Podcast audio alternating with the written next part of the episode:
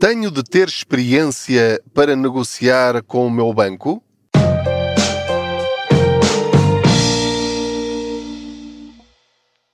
Olá, eu sou o Pedro Anderson, jornalista especializado em finanças pessoais e aproveito as minhas viagens de carro para falar consigo sobre dinheiro.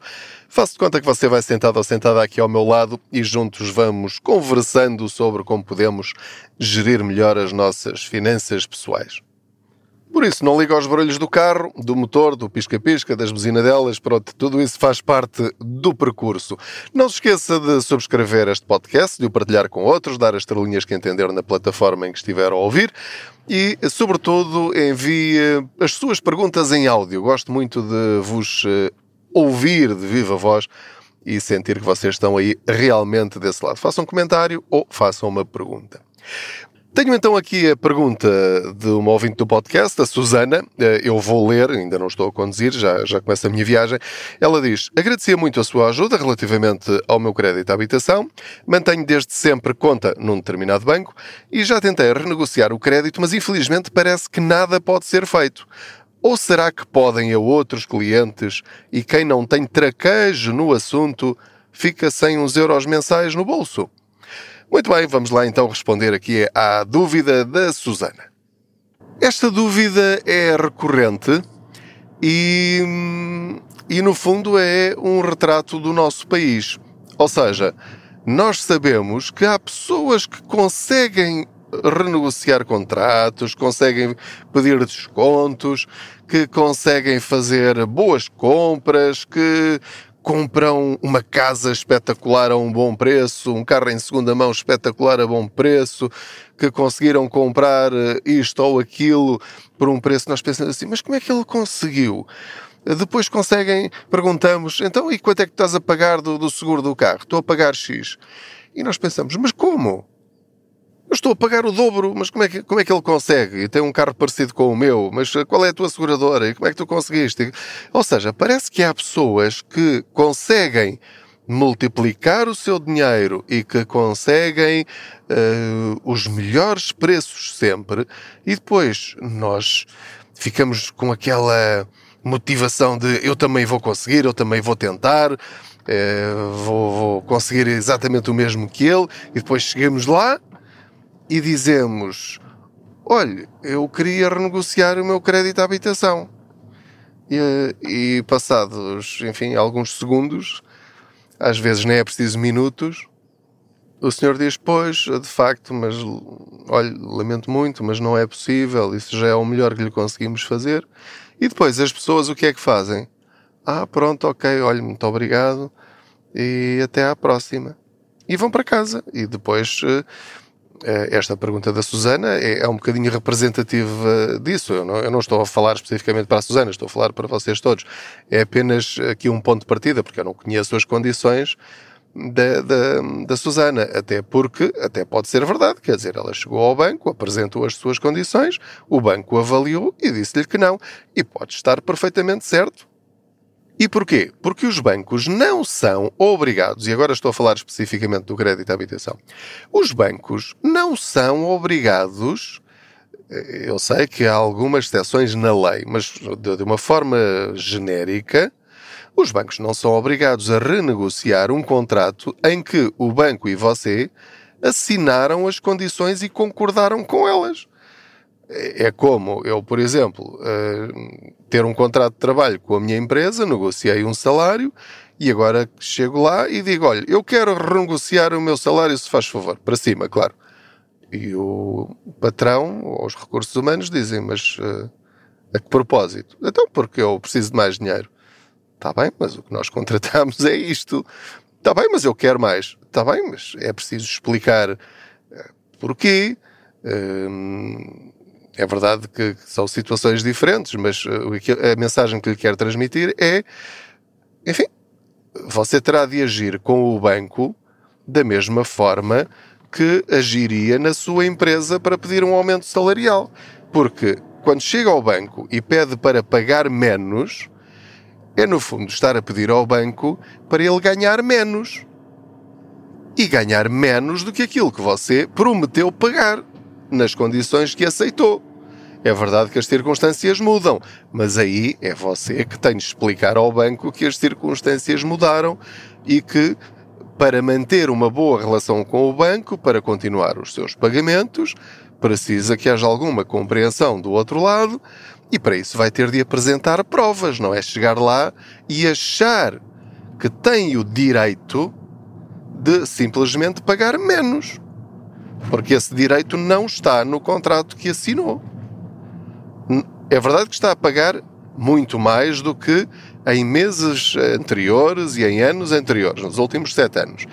Mas isso foi uma circunstância do mercado, isso não tem a ver com o banco, tem a ver com as condições. Portanto, ele esteve a ganhar menos dinheiro do que ele esperava durante esses sete anos em que a Euribor esteve negativa e, e também foi assim. O banco, repare, como é que você reagiria se o banco tivesse chegado ao pé de si há três anos ou há quatro anos e lhe dissesse: Olha, é assim, está complicado para nós, de facto você está a poupar demasiado por uma situação que não estava prevista. Portanto, aceita aumentar aqui o spread para isto ficar um bocadinho mais equilibrado? O que é que você responderia? Muito provavelmente mandá-los ia dar uma curva, suponho eu porque, uh, por exemplo, no meu caso, aconteceu. Portanto, houve uma altura em que o banco me fez uma proposta de, desse género e eu disse: Não, desculpe, não estou interessado. Pronto. Portanto, isto é para lhe dizer e para ficar claro que os bancos podem dizer-lhe que não. Desculpe, você assinou o contrato, vai ter de pagar. Seja como for, quero elogiar muito a Susana porque foi ao banco ou seja, há pessoas que nem sequer tentam.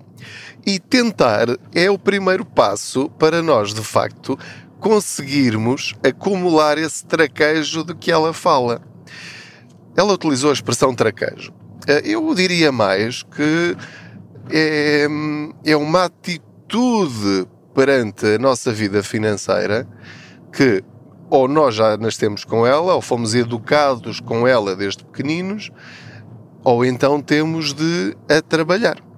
E, e, qual é que eu acho que é aqui, se calhar, o um melhor exemplo para percebermos uh, em que campeonato é que nós estamos, ou que, em que equipa é que você está e eu estou. É a equipa das pessoas que pedem descontos.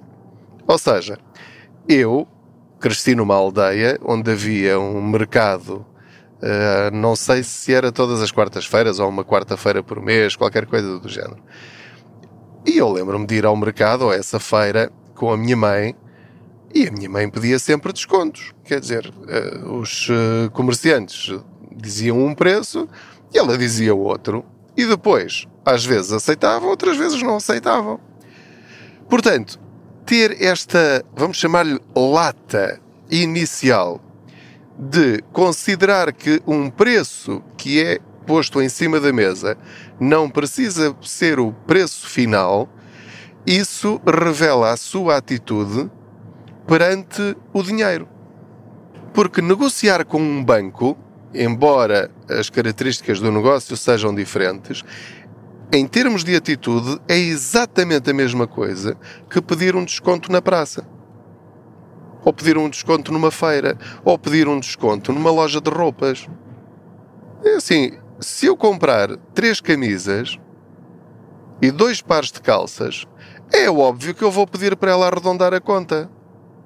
E eu sou um jornalista da televisão e faço isso primeiro em tom de brincadeira para ver a reação, mas depois é a sério. Agora, é preciso uma pessoa ter esta atitude se eu tentar comprar um carro, é óbvio que eu não vou esperar dar o dinheiro que a pessoa me pediu. Eu, quando compro uma coisa no OLX, eu peço sempre um valor abaixo. Eu pergunto sempre: olha, eh, eu estou interessado nisso, mas só se baixar o preço um bocadinho. Quanto é que pode baixar? Portanto, o traquejo de que fala aqui a Susana, eu acho que vem um bocadinho de toda a nossa vivência anterior, que é chegarmos lá ao banco, ou à seguradora, ou ao que quer que seja, chegar lá com a atitude certa. Porque o gestor de conta, o trabalho dele é lidar com pessoas, é conversar com pessoas. E o objetivo dele é ter o máximo de lucro para o banco, não para si. Mesmo que seja o seu gestor de conta, eh, ele é o gestor de conta do banco para si é a pessoa que cuida de si naquele banco. Ele não trabalha para si naquele banco. e, e, portanto, se nós percebermos isso, percebemos qual deve ser a nossa atitude.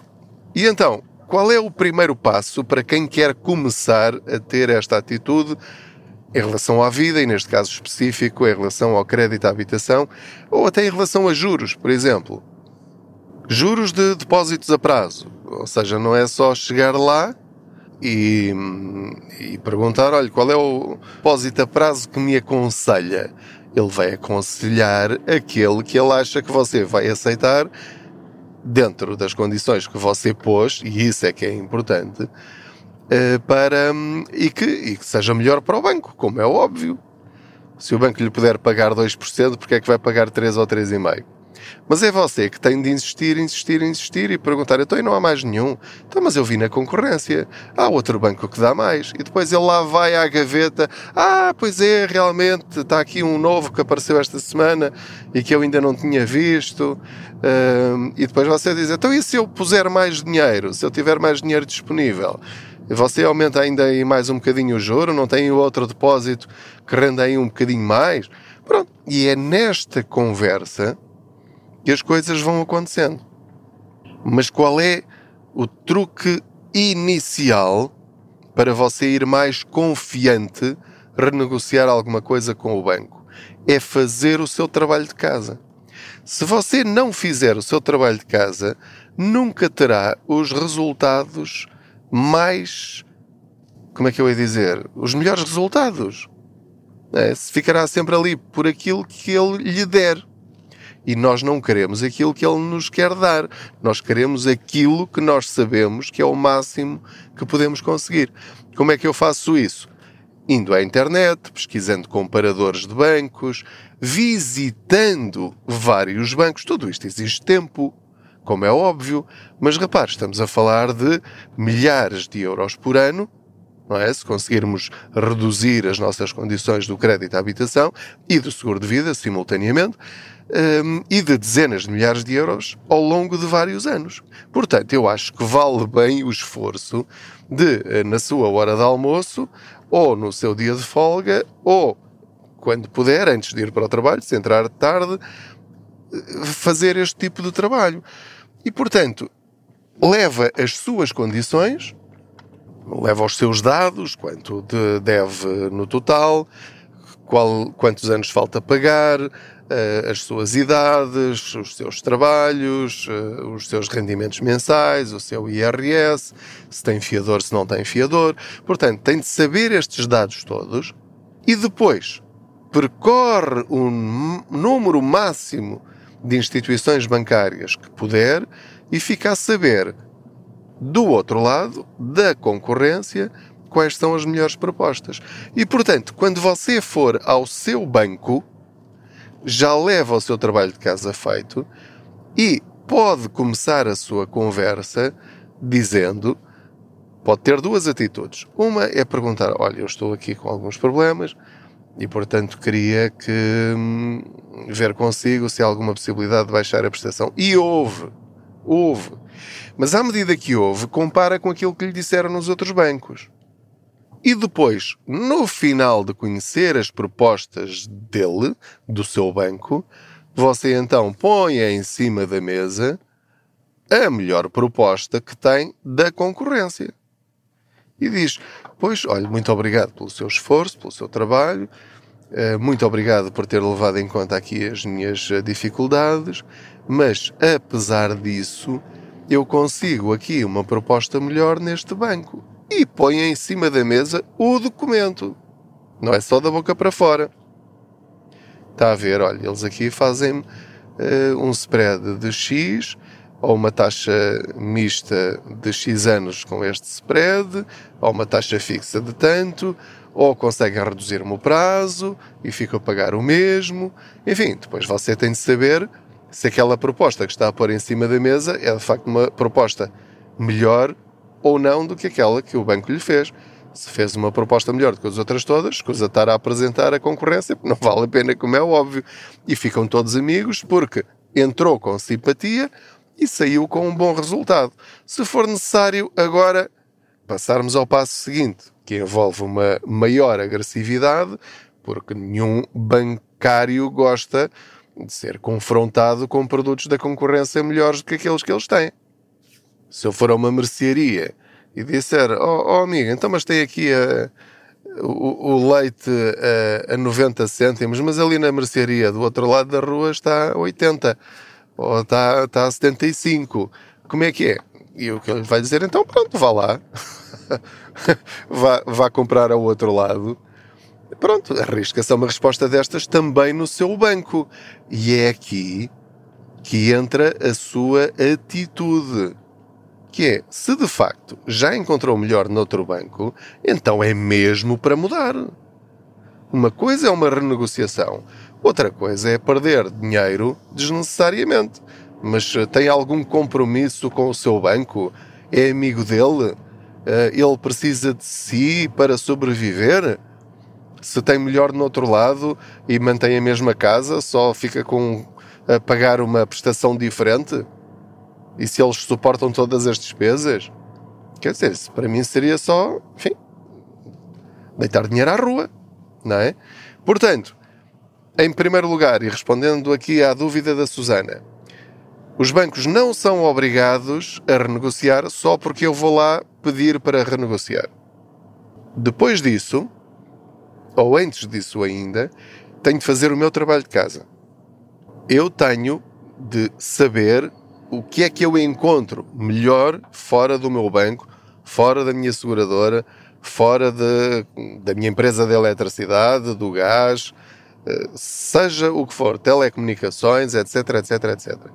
E portanto, quando eu for renegociar, primeiro vou com uma atitude educada, positiva, de, de negociação, mas de uma forma profissional.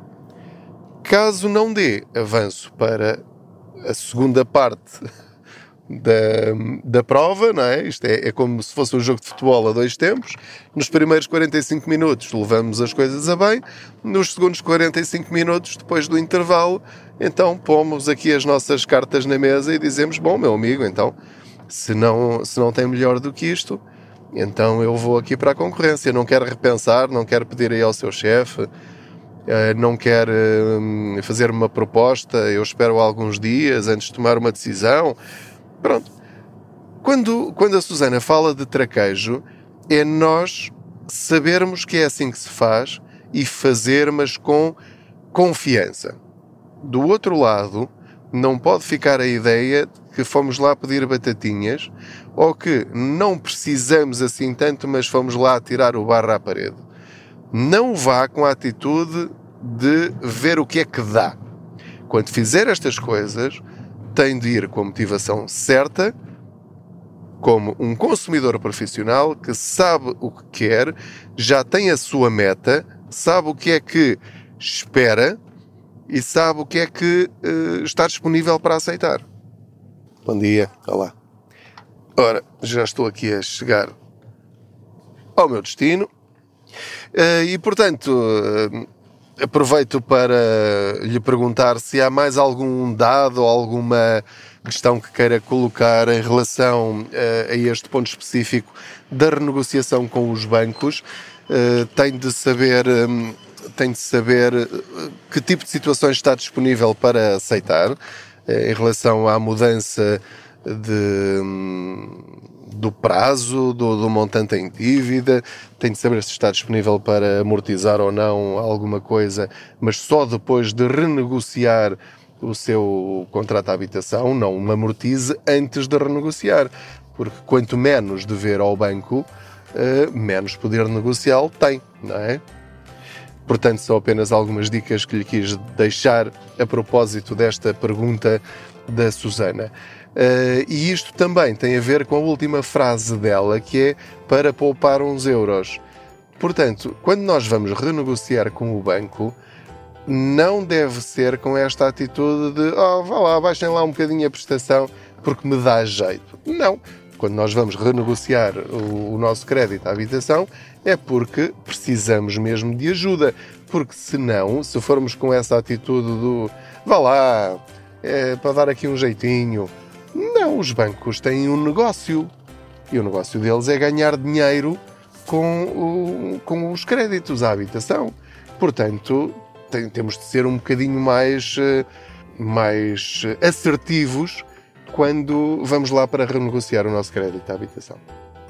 Ora, muito bem, já estacionei então aqui o carro. Uh, Deixa-me só dizer-lhe isto, é o habitual, portanto, subscreva este podcast, partilhe com outros, dê estrelinhas, lá a classificação, as estrelas que entender, porque isso ajuda a que o podcast apareça também quando outras pessoas pesquisam por podcasts que as possam ajudar. E olha, eh, espero que se precisar renegociar o seu crédito de habitação ou fazê-lo de novo, não é? Um, um, desde o princípio, que vá com esta atitude. Trabalho de casa, saber o que quer e ser educado e flexível. Mais uma vez, muito obrigado por me ter acompanhado nesta boleia financeira. Boas poupanças!